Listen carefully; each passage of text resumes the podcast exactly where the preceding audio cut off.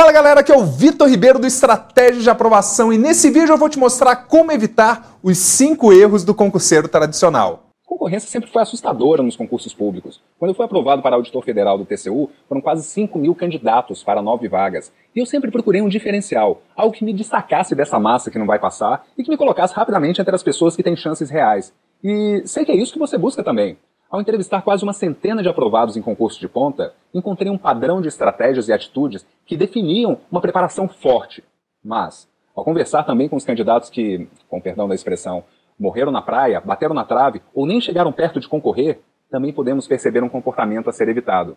E é essa clareza que eu quero te passar agora, para você turbinar a sua preparação. Vamos lá. Erro número 1. Um, se envolveu pelos motivos errados. Quando perguntamos por que alguém decidiu estudar para concurso, as respostas que recebemos são: bom, porque eu preciso. Ah, eu quero um salário fixo, pela estabilidade, a garantia de não ser demitido. Eu quero menos trabalho do que na iniciativa privada. Eu quero ter tempo para me preocupar com a qualidade de vida, sem pressão ou sem competição.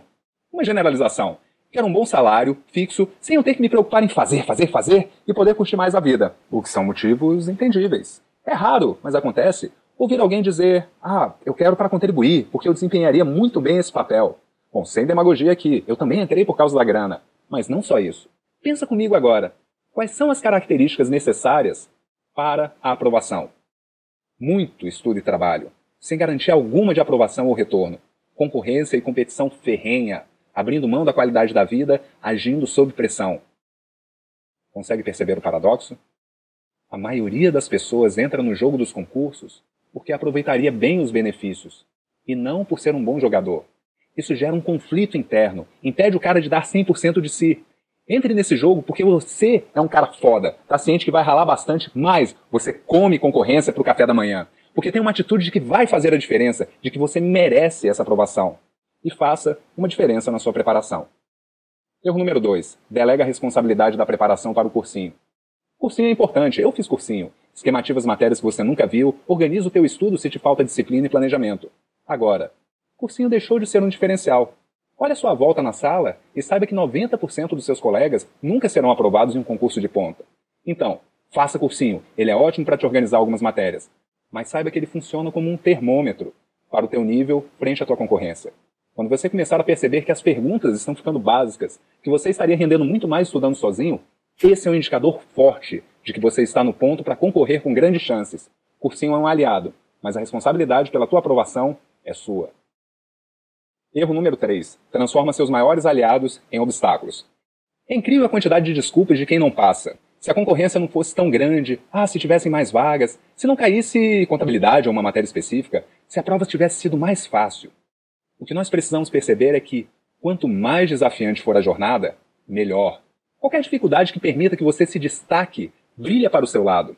Pensa comigo, se um edital imprevisto sai dois meses antes da prova, a maioria vai dizer que, ah, é pouco tempo para se preparar. Você vai pensar, ótimo, tá todo mundo no mesmo nível. Entra quem se preparar melhor nesses dois meses.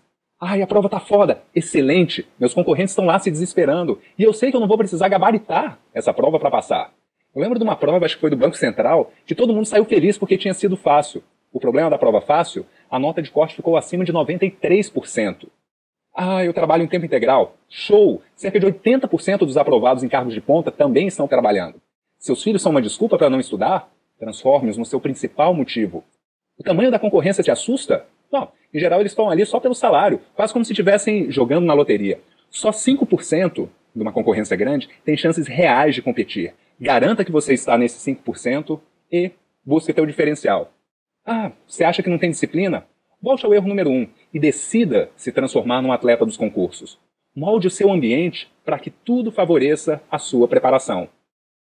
Erro número 4. Não mensura as atividades. Existe uma regra no mundo dos negócios. Você só pode melhorar aquilo que você mensurar. Então fica uma atividade muito aleatória para alguns. Ah, eu tenho estudado umas 4 horas por dia. Ah, eu faço exercício. Sim, estou indo bem. Só que isso é muito impreciso. Você pode escolher alguns indicadores que te apontarão com grande precisão o nível em que você está e como será o seu desempenho na próxima prova. Por exemplo, você pode fazer uma tabela de controle de horas estudadas, usar o seu edital e ir checando cada uma das matérias já revisadas, fazer provas anteriores, enfim, mensure mais. Mensure suas atividades e os seus resultados. Erro número 5. Encara um processo de estudo e aprendizagem como uma coisa única. O problema é que a aprendizagem passa por várias etapas. Imaginá-la como um processo único te dá pouco parâmetro para melhorar. Na sua preparação, há seis atividades ou competências que estão interrelacionadas. São coisas diferentes, e a melhora em uma dessas individualmente gera uma melhora no todo. E o melhor, você não precisa fazer uma revolução em cada um deles para gerar um impacto na sua preparação. Um pequeno avanço em cada um deles aumenta geometricamente a qualidade de tudo. Então vamos lá, o primeiro deles: planejamento. Aqui entram os indicadores e a mensuração que falamos no erro passado. Você pode planejar, por exemplo, cobrir 8% do edital por semana. Ou então, por exemplo, escrever uma redação. Quem sabe, fazer um simulado a cada 15 dias. O importante aqui é, como é que eu posso melhorar o planejamento e acompanhamento das minhas ações e resultados? Só um pouquinho, como é que eu posso melhorar? Número 2, estado. O seu estado de foco e concentração. O seu estado de estudo e realização de prova. O estado que você acessa quando ocorre um imprevisto. O gerenciamento do seu estado pode ser a competência mais importante para a sua aprovação. Então, como é que eu posso melhorar o meu foco, minha concentração, minha energia? 3. O estudo em si. De nada adianta você ter o plano perfeito, estado e as estratégias se você estuda duas horas por semana e com material ruim ainda. Como é que eu posso estudar um pouquinho mais? Que materiais ou cursos eu posso adquirir para otimizar meu estudo? Devo contratar um coach? Devo comprar um livro novo? Como é que eu posso melhorar a qualidade e a quantidade do meu estudo? 4. Aprendizagem. Aprendizagem vai dizer respeito à leitura, compreensão, anotações e aos seus aproveitamentos nas aulas. Como é que eu posso aumentar a velocidade e a qualidade da minha leitura? Como otimizar minhas anotações? Você ainda usa caneta de uma cor só? Você já usa mapas mentais? Próximo, memória. A memória é uma etapa diferente do momento do aprender. Que estratégias você pode utilizar para melhorar um pouquinho sua capacidade de memória? Talvez um controle de revisões ou então estudar o conteúdo na prática? O importante é que aprender é uma coisa e memorizar é outra coisa. 6. Sua habilidade na resolução de questões.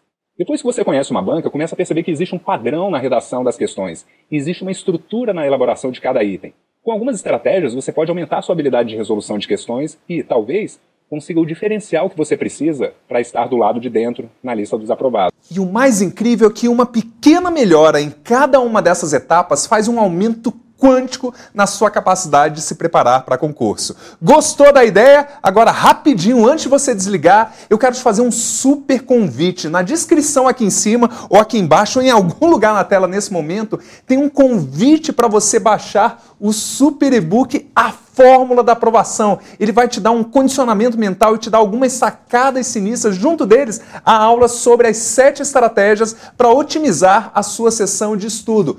Clica nesse link rapidinho, em um minutinho você vai recebê-lo no seu e-mail. Aí basta você clicar, fazer a confirmação, baixar e começar a otimizar a sua preparação. E olha só, se você está assistindo no YouTube ou no Facebook, eu conto com o seu curtir, o seu joinha, compartilhe esse vídeo com seus amigos concurseiros desesperados desse Brasil, arrocha nos estudos e nos vemos no topo. Até o próximo vídeo.